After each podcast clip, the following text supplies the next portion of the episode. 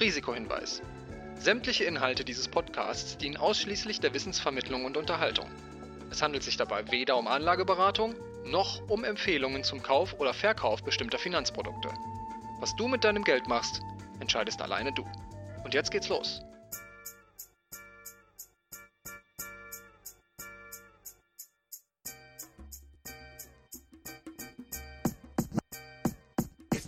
She Speaks Finance. Dein Investmentstart mit Barbara und Christine.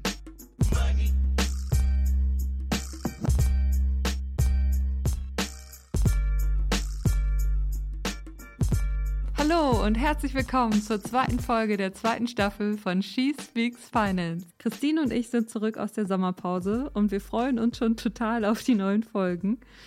In der ersten Staffel haben wir uns ja vor allem mit Grundlagen beschäftigt. Was ist ein ETF? Was sind Kryptos? Und ja, um einfach mal so grundlegend Informationen euch zu geben zu den einzelnen Assetklassen. Und in der zweiten Staffel beschäftigen wir uns jetzt mal mit spezielleren Themen und gehen so teilweise ein bisschen tiefer rein und haben uns so eine ganz große Bandbreite an Themen überlegt, auch so spezielle Themen, so wie Geld in der Partnerschaft oder wie lege ich Geld für den Nachwuchs an und aber auch mal eine Spezialfolge zur Blockchain-Technologie, was ist das eigentlich und auch zu dem allseits beliebten Thema Steuererklärung. Also eine große Bandbreite, auf die ihr euch freuen könnt. Barbara, ich muss dir was gestehen. Ich schiebe schon wieder ewig was vor mir her. Du weißt ja, ich schiebe immer Sachen vor mir her. Aber diesmal, ich glaube, ich habe es dir schon im Juli angekündigt, dass ich es jetzt endlich erledigen werde. Ich habe es immer noch nicht gemacht. Okay, ich glaube, ich weiß, worum es geht. ja, das ist wirklich so schlimm. Ich habe es mir so fest vorgenommen, weil ich habe letztes Jahr meine Steuererklärung die Frist wurde verlängert wegen Corona auf Ende Oktober und ich habe es trotzdem nicht geschafft, das in diesem Zeitrahmen zu machen. Und ich es war jetzt auch nicht so, dass ich es einfach vergessen habe, sondern ich habe es immer aufgeschoben und dachte, nee, dieses Wochenende, ich schaffe das einfach nicht, mich daran zu setzen. Und eigentlich wusste ich noch vom letzten Jahr, wenn man da erstmal dran sitzt, dauert das zwei Stunden. Das ist jetzt auch wirklich nicht so der Akt. Aber da habe ich schon aufgeschoben und dachte, dieses Jahr mache ich alles besser und ich schaffe es schon in der regulären Frist bis Ende Juli. Das habe ich dir auch groß angekündigt. Ja, ja, öfter. Ich habe es aber nicht gemacht. Und deswegen, aber noch ist ja nicht Ende Oktober, ich habe ja noch ein bisschen Zeit. Deswegen freue ich mich mega, dass wir uns heute um das Thema Steuern kümmern, weil vielleicht ist das ja mal ein Auslöser und ich schaff's dieses Mal, zumindest bis Ende Oktober. Hast du dich dann schon gekümmert? oh, schlechte Frage. Nächste Frage. Dieses Jahr ist wirklich das Jahr, wo ich mich auch noch nicht drum gekümmert habe. Ich hätte es nicht bis Ende Juli geschafft und äh, sonst bin ich da immer sehr pünktlich und also naja, kurz vor knapp, aber ich schaffe es auf jeden Fall immer in der Frist oder habe es bisher immer in der Frist geschafft und dieses Jahr ist aber anders, weil ich im letzten Jahr ja angefangen habe mit Kryptowährungen und ja, leider, naja, es ist eigentlich ganz schön, dass ich Gewinne über 600 Euro gemacht habe, aber ja, ich muss jetzt in der Steuer angeben und das ist gar nicht so einfach und es ist ziemlich aufwendig und man muss die ganzen Belege von jedem Kauf und Verkauf behalten und ah, das ist, das ist irgendwie viel und es klingt viel und ich habe gar keinen Bock darauf. Und ähm, wenn ich mich da so an meine ersten Steuererklärung erinnere, das war wesentlich schöner, weil da bin ich einfach mit allen meinen Belegen zum Lohnsteuerhilfeverein gegangen habe dafür, weiß ich mehr, gar nicht viel Geld gezahlt und die haben das dann für mich gemacht und ordentlich nochmal mir dann eine Kopie geschickt und ja, da musste ich mich um gar nichts kümmern. Das war richtig super. Ja, du hattest mir schon öfter vom Lohnsteuerhilfeverein erzählt und mir es auch als Tipp gegeben, damit ich es vielleicht mal besser hinbekomme. Aber deswegen haben wir es jetzt auch nicht nur für mich gemacht, sondern vielleicht für alle und uns jemand Kompetentes vom Lohnsteuerhilfeverein eingeladen, nämlich Yvonne Stiller. Und die gibt uns heute ein paar Tipps zur Steuererklärung, damit das hoffentlich bei allen so gut klappt, wie es bei dir in den ersten Jahren geklappt hat. Und dass das auch bei mir dieses Jahr mal was wert. Hallo und herzlich willkommen, Yvonne Stiller.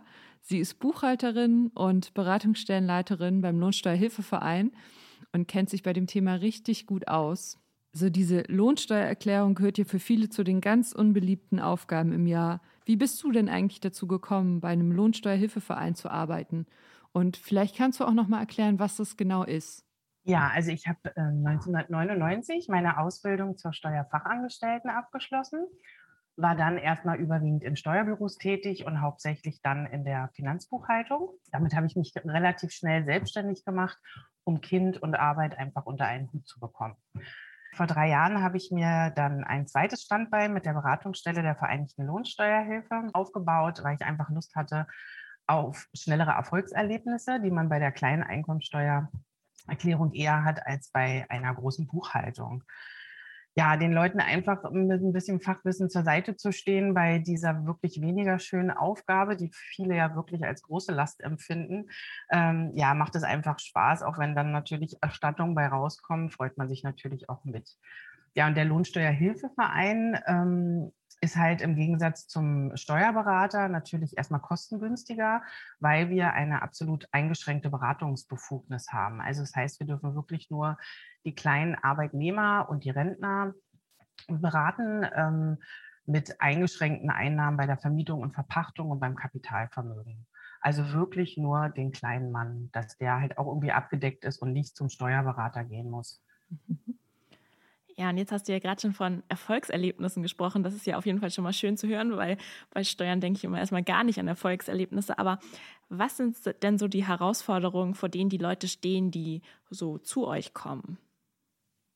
Also ich glaube, die größte Herausforderung ist einfach, dass sie unglaubliche Angst haben, davor was falsch zu machen. Also sie sind einfach schlichtweg damit überfordert, weil sie gar nicht wissen, welche Kosten, welche Belege, was kann ich überhaupt absetzen. Ähm, ja, also wir haben dafür eine richtig schöne ähm, Checkliste auf unserer Homepage, ähm, die man sich ja vielleicht mal runterladen kann ähm, und dann einfach wie so einen Fahrplan abarbeiten kann, wo man die Kategorien einfach mal sieht. Ne? Was, was gibt es überhaupt an Kosten? Welche Versicherungen? Welche Arztrechnung? Ja, was kann ich überhaupt ansetzen? Ich glaube, das ist die größte Herausforderung, dass die Leute da einfach ähm, vor böhmischen Dörfern stehen. Und ähm, wenn wir gerade beim Thema Herausforderungen sind, da gibt es auch bestimmt ganz viele Steuerirrtümer denen du so täglich begegnest. Was sind denn so die typischen Irrtümer oder so die typischen falschen Gedanken, die Leute so haben, wenn es um das Thema Steuern geht? Also die, ich glaube, die, die, schönste Aussage ist immer, wenn ich viel Steuern gezahlt habe, dann muss ich doch auch viel wiederbekommen. Also das kann man so natürlich überhaupt nicht äh, sehen, weil sein Gehalt, äh, wenn man das ja bekommt, es ist ja versteuert, also es ist plus minus null und nur durch die Kosten, die man dann hat, äh, bekommt man natürlich auch was wieder. Ne? Also mhm. wenn man viel Steuern gezahlt hat, hat man wahrscheinlich viel Geld auch eingenommen und das ist dann damit einfach versteuert. Ähm, ja, gerne genommen ist auch immer der Kollegenvergleich. wenn man so in der gleichen Firma arbeitet, vielleicht noch den gleichen Fahrweg hat, ähm, ja, und dann, ja, mein Kollege hat doch aber so viel rausbekommen, warum denn ich nicht? Ähm, ja, weil der Kollege vielleicht verheiratet ist, weil er Kinder hat. Also das ist halt wirklich immer wieder im, im Steuerrecht die Einzelfallbetrachtung. Ne? Hm. Ja, oder wenn man Kosten hat, äh, dass man denkt, ich weiß nicht, ich habe hier 200 ähm, Euro für meine Arbeitskleidung ähm, ausgegeben, jetzt kriege ich 200 Euro auch wieder zurück. Ne? Also, dass die Höhe der Kosten gleich die Höhe der Erstattung ist. Also, das, ja, da gibt es so ein paar kleine Irrtümer. Ja, das glaube ich sofort. Und jetzt nehmen wir mal an, man ist so ein bisschen wie ich und mit der Steuererklärung normal immer so ein bisschen spät dran und freut sich, dass die Frist jetzt dieses Jahr noch mal ein bisschen länger ist. Was würdest du denn sagen, wie sollte man das Ganze denn angehen oder welche Methode funktioniert am besten, wenn man es dieses Jahr endlich mal richtig machen will? Also so ganz klassisch über Elster oder mit einer Steuersoftware oder per App, was würdest du da sagen?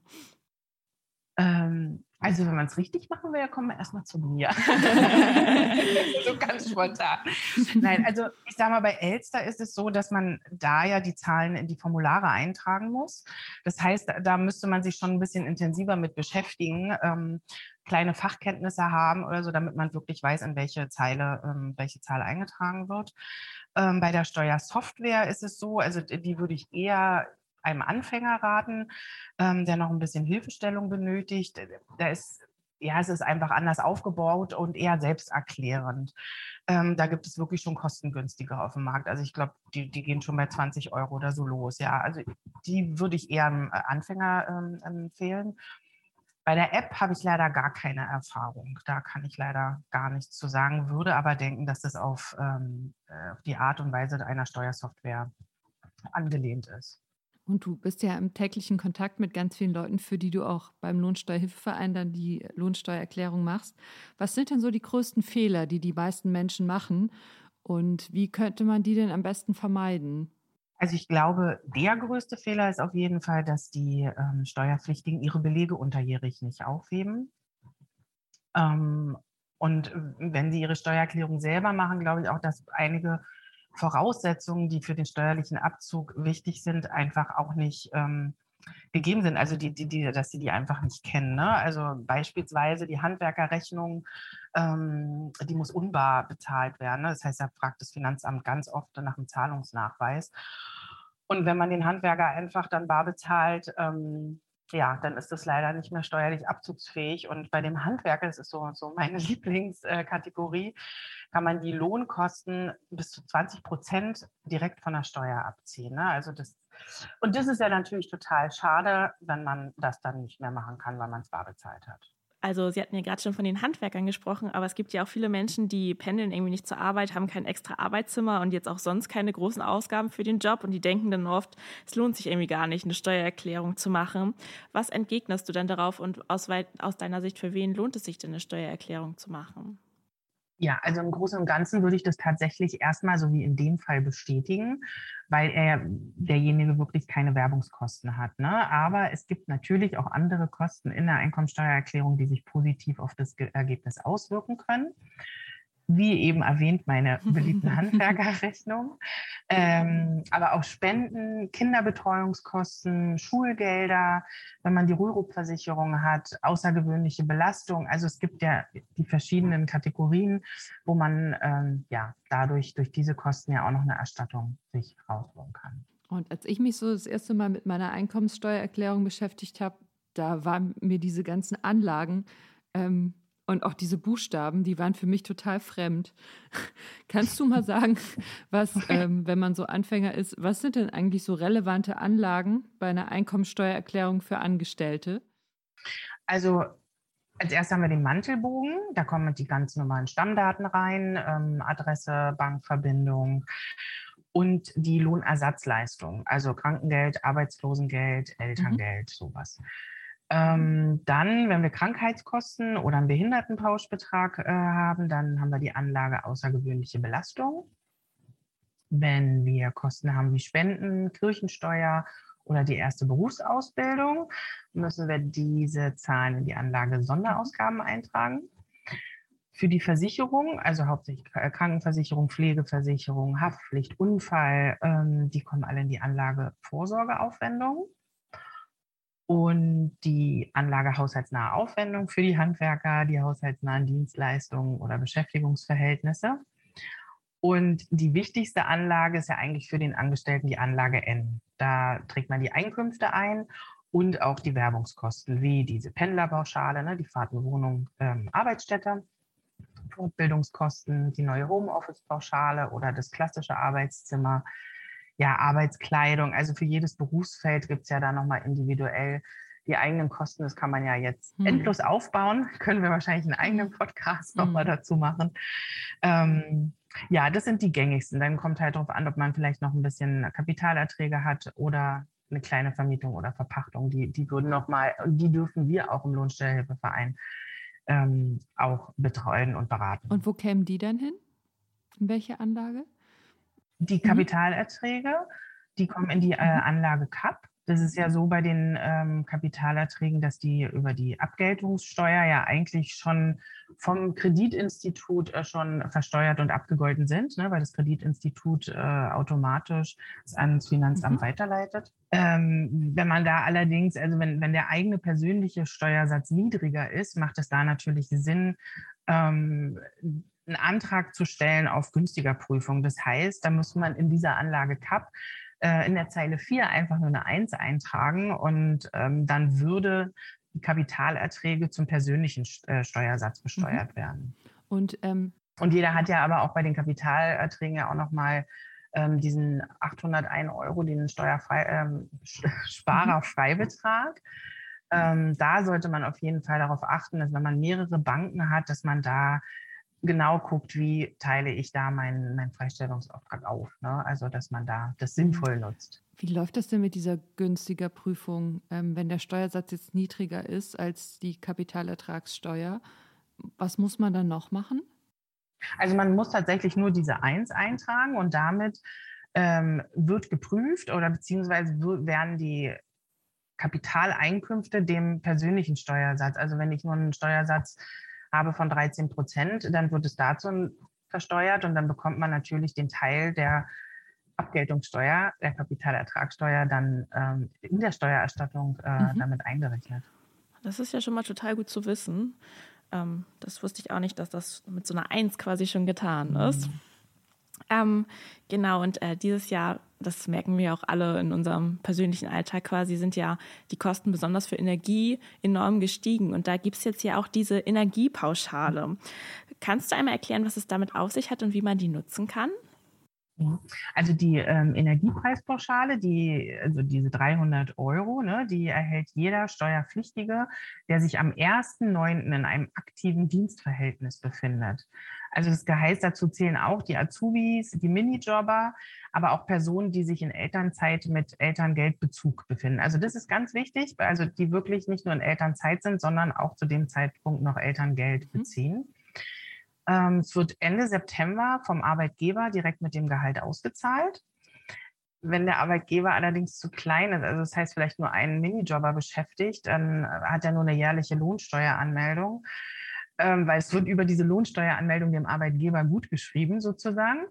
Ähm, dann hat der Minijobber leider ein bisschen Pech im ersten Augenblick, kann sich das aber dann mit der Steuererklärung 2022 dann holen, dieses Geld. Ne, aber er kriegt es erstmal nicht Ende September ausgezahlt. Und muss man dafür Vollzeit angestellt sein? Nein, nein. Also äh, wie gesagt, ne, die Azubis bekommen das, die Teilzeit, die kleinen Minijobber, das ist natürlich schön, weil also die Energiepreispauschale ist steuerpflichtig, aber sozialversicherungsfrei. Und die Minijobber zahlen ja keine Lohnsteuer, die Azubis zahlen keine Lohnsteuer. Das heißt, die kriegen diese 300 Euro auch komplett mhm. ausgezahlt. Ja, das ist auf jeden Fall gut zu wissen. Was ich schön finde, ist, dass also die Rentner, ähm, wenn die einen Minijob haben, auch was bekommen, was ich gar nicht schön finde. Also da, da blutet immer so mein Herz für die Rentner, weil ich natürlich hier auch viele Steuererklärungen für Rentner fertige, ähm, die leider ja immer noch dann ihre kleine Rente dann auch noch mal mhm. versteuern müssen. Und also, ja, da blutet immer sehr mein Herz. Und dass die jetzt im Augenblick, ähm, ja, also bei der Energiepreispauschale noch nicht berücksichtigt wurden. Aber es ist jetzt wohl angedacht, dass die da noch mal berücksichtigt werden. Mhm. Das finde ich ganz schön. Du hattest ja vorhin ähm, diese Werbekostenpauschale auch nochmal angesprochen. Als ich so meine Steuererklärung gemacht habe, war das so ein ähm, ganz großes Thema, diese Pauschale auch. Wie ist das denn generell? Was gibt es denn so für Pauschalen für Angestellte, die eigentlich für jeden gelten, auch wenn man jetzt zum Beispiel gar keine Werbekosten hat oder gar kein Arbeitszeit? Mm, also die, diese, also so diese Pauschale gibt es ja eigentlich nicht im Gesetz beschrieben. Ne? Also es gibt die Werbungskostenpauschale, die, der, der Werbungskostenpauschbetrag mhm. beträgt 1000 Euro für die Steuererklärung 21. Seit 22 wurde die erhöht auf mhm. 1200. Das ist quasi der Betrag, der abgezogen wird, wenn du gar keine einzelnen mhm. Werbungskosten hast. Ähm, ansonsten gibt es halt so, so, so unbeschriebene hm. Pauschalen, sage ich mal, ähm, äh, die bei den meisten Finanzämtern mhm. durchgehen. Also die, die Arbeitsmittel bis zu 103 Euro. Also, aber es steht halt nirgendwo mhm. im Gesetz. Ne? Also das sind halt immer so Pauschalen, die immer alle sagen, die können wir doch hier nochmal pauschal oder die Telefonkosten ähm, mit 20 Prozent. Ne? Aber es, die sind wirklich mhm. nirgendwo im, im Gesetz mhm. ähm, hinterlegt. Ne? Das heißt, da, da muss man wirklich wieder den Einzelfall äh, betrachten bzw. ausprobieren. Ähm, aber diese Arbeitsmittelpauschale, die geht immer ganz gut durch. Wenn du aber keine weiteren Werbungskosten hast, dann kommst du ja automatisch in diese mhm. 1000 Euro mit rein. Ne? Also dann nutzen diese weiteren Pauschalen mhm, leider auch nichts. Was immer schön ist, ist äh, beim Verpflegungsmehraufwand, also bei den Leuten, die Einsatzwechseltätigkeit haben, die haben diesen Verpflegungsmehraufwand bekommen, die, wenn die länger als acht Stunden außer Haus sind. Und das ist immer so eine schöne Sache, die sich auch immer mhm. rechnet. Aber das ist, ne, das ist wieder dieses Thema, ne, da, diese Werbungskosten. Ähm, ja, da kann man endlich drüber reden. Und das ist so dass äh, die größte Pauschale, die man ansetzen kann bei den Kosten, wenn man so keine großen Kosten hat? Bei den Werbungskosten, also das sind wirklich mhm. nur diese 1000 Euro mhm. Werbungskosten. Mhm. Genau. Also es gibt ja noch einen Behindertenpauschbetrag zum Beispiel, da haben wir noch äh, diese Pauschbeträge, aber ähm, ja, sonst gibt es leider nicht diese äh, Pauschalen, wo man keine Belege, also das Wichtigste sind wirklich immer wieder die, die Belege mhm. aufzuheben. Ne? Und und dann sammelt, äh, also wenn man sammelt, dann rechnet sich natürlich, rechnen sich nachher natürlich auch die, die kleinen Beträge, weil sich das dann summiert und man hoffentlich über die 1000 mhm. Euro kommt. Und sich das, weil wenn du jetzt wirklich nur diese 1000 Euro ähm, nimmst und du hast weiter keine Kosten, dann wirst du auch keine große Erstattung mhm. erwarten können. Und was, was wären so Rechnungen, mit denen man über 1000 Euro kommt? So Handwerkerrechnungen zum Beispiel oder neuer Laptop oder sowas dann? Ähm, also die Handwerkerrechnungen, die ähm, sind ja wieder in dieser Anlage so. haushaltsnahe Aufwendung. Also Ach das so, ist wieder okay. eine ganz andere mhm. Kategorie. Ähm, also im Bereich Werbungskosten, wo wir da wirklich schnell drüber kommen, sind wie gesagt die Verpflegungsmehraufwendungen. Da sind wir schnell bei, bei mhm. über 2000 äh, Euro meistens. Ähm, ja, Fortbildungskosten sind ja auch immer relativ hoch, denn wenn man da noch, äh, kann man mhm. auch tiefer in das Thema eingehen, wenn man dann die Fahrten noch hat und ähm, ja, irgendwie in der Bibliothek auch die Fahrten zur Bibliothek, dann die einzelnen Bücher, denn die Fortbildungskosten an sich, ne, ähm, die Seminargebühren, wenn man dann noch untergekommen ist irgendwo auswärtig. Ähm, so eine Fortbildungskosten, die machen auch immer einen großen Teil aus. Ähm, ja, was können wir da noch? Was sind noch immer hohe wie ist es denn eigentlich mit den Fahrtkosten? Gehören die da auch dazu? Genau, mhm. diese Pendlerpauschalen, genau. Also wenn du da ja schon mal mindestens so 15 Kilometer oder so hast, 20 sind natürlich noch besser, dann, dann ähm, lohnt sich das dann schon mal, dass man überhaupt mal ne, so über diese 1000 Euro, da muss man erstmal drüber kommen und dann lohnt sich natürlich jeder kleine einzelne Beleg. Ne? Mhm. Auch, weiß ich, wenn man eine Unfallversicherung hat, ne, kann man ähm, die auch äh, meistens zur Hälfte mit ansetzen, ne, weil ja auch berufsbedingt äh, die Unfallversicherung damit drin hängt. Mhm. Oder die Rechtsschutzversicherung. Also da, da gibt es aber meistens schöne Aufstellungen von den äh, Versicherungen, gibt es schöne Bescheinigungen, mhm. wo dann wirklich mhm. draufsteht, der berufliche Anteil beträgt. Mhm. Okay, aber nochmal so zur, zum Abschluss quasi. Also wenn man nicht über die 1000 Euro kommt mit irgendwelchen Belegen, dann muss man sich quasi auch nicht die Mühe machen, sondern dann kann man einfach diese Pauschale nutzen. Richtig, und dann kommt aber meistens auch noch nicht so viel bei raus. Ne? Mhm. Es sei denn, man hat wirklich diese Handwerkerkosten dazu. Zählen übrigens auch zu dieser haushaltsnahen Aufwendung, was viele immer nicht ähm, wissen, die Betriebskostenabrechnung, wenn man in einer Wohnung, äh, also eine Wohnung gemietet hat und dort mhm. eine Betriebskostenabrechnung bekommt. Da sind ja der, ist der, Hand, äh, der Hausmeister aufgelistet, da sind die Reinigungskosten ähm, fürs Treppenhaus aufgelistet. Mhm. Diese ganzen ähm, Kosten, die kann man auch als haushaltsnahe Aufwendung äh, geltend machen. Und da bekommt man okay. wirklich diese 20 Prozent direkt von der Steuer. Mhm. Das wusste ich auch noch nicht. Nee, das ist echt gut zu wissen, weil das betrifft ja bestimmt viele und gerade wenn Nebenkosten jetzt auch steigen, dann mhm. ist es ja gut, wenn man da ein bisschen was angeben kann zumindest. Ja, mhm. ja, absolut.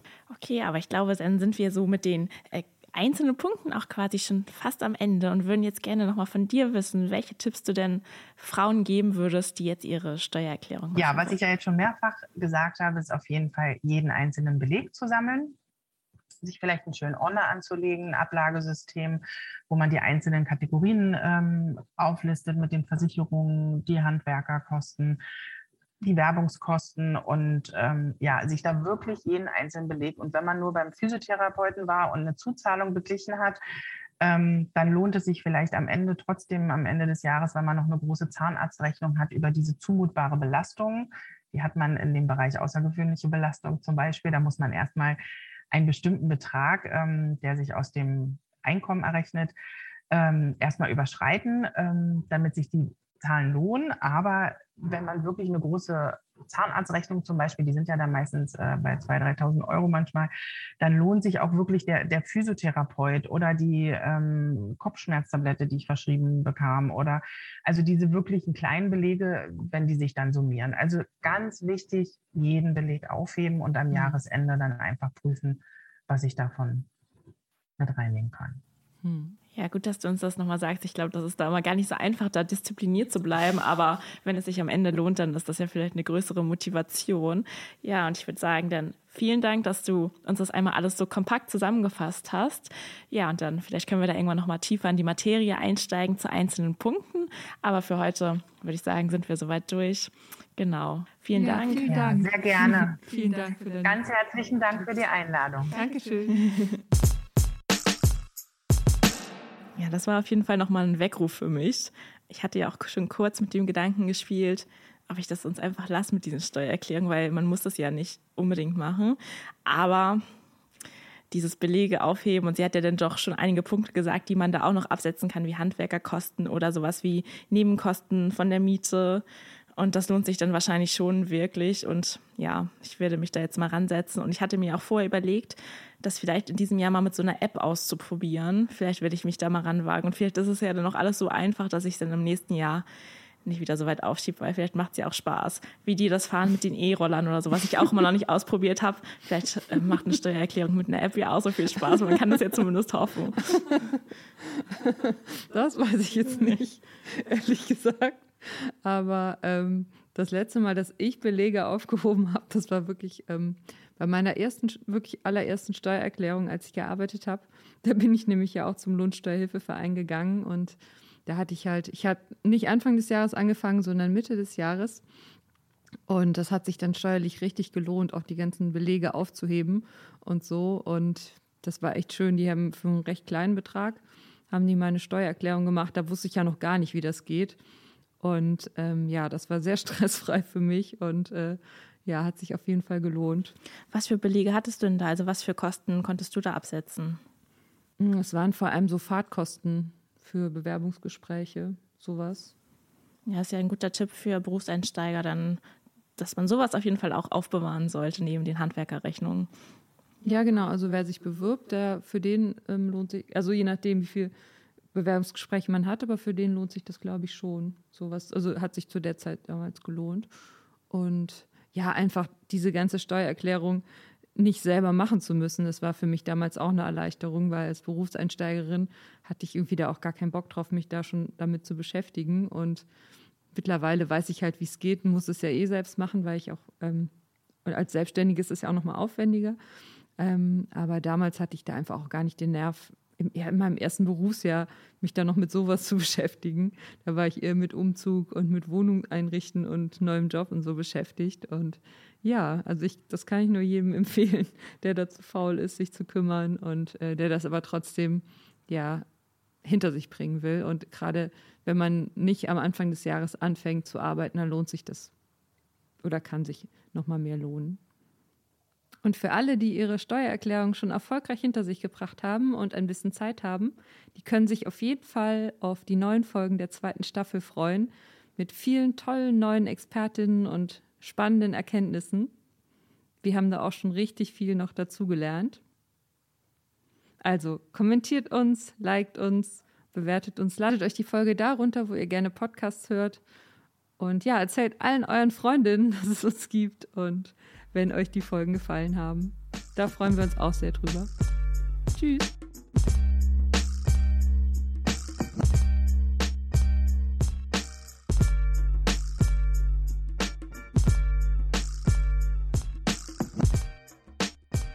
Speaks Finance ist ein Mint Original Podcast. Redaktion Barbara Box und Christine Jans. Produktion und Schnitt Jared Schmidtke. Für mehr feinen Content folgt uns auf Instagram, TikTok oder LinkedIn.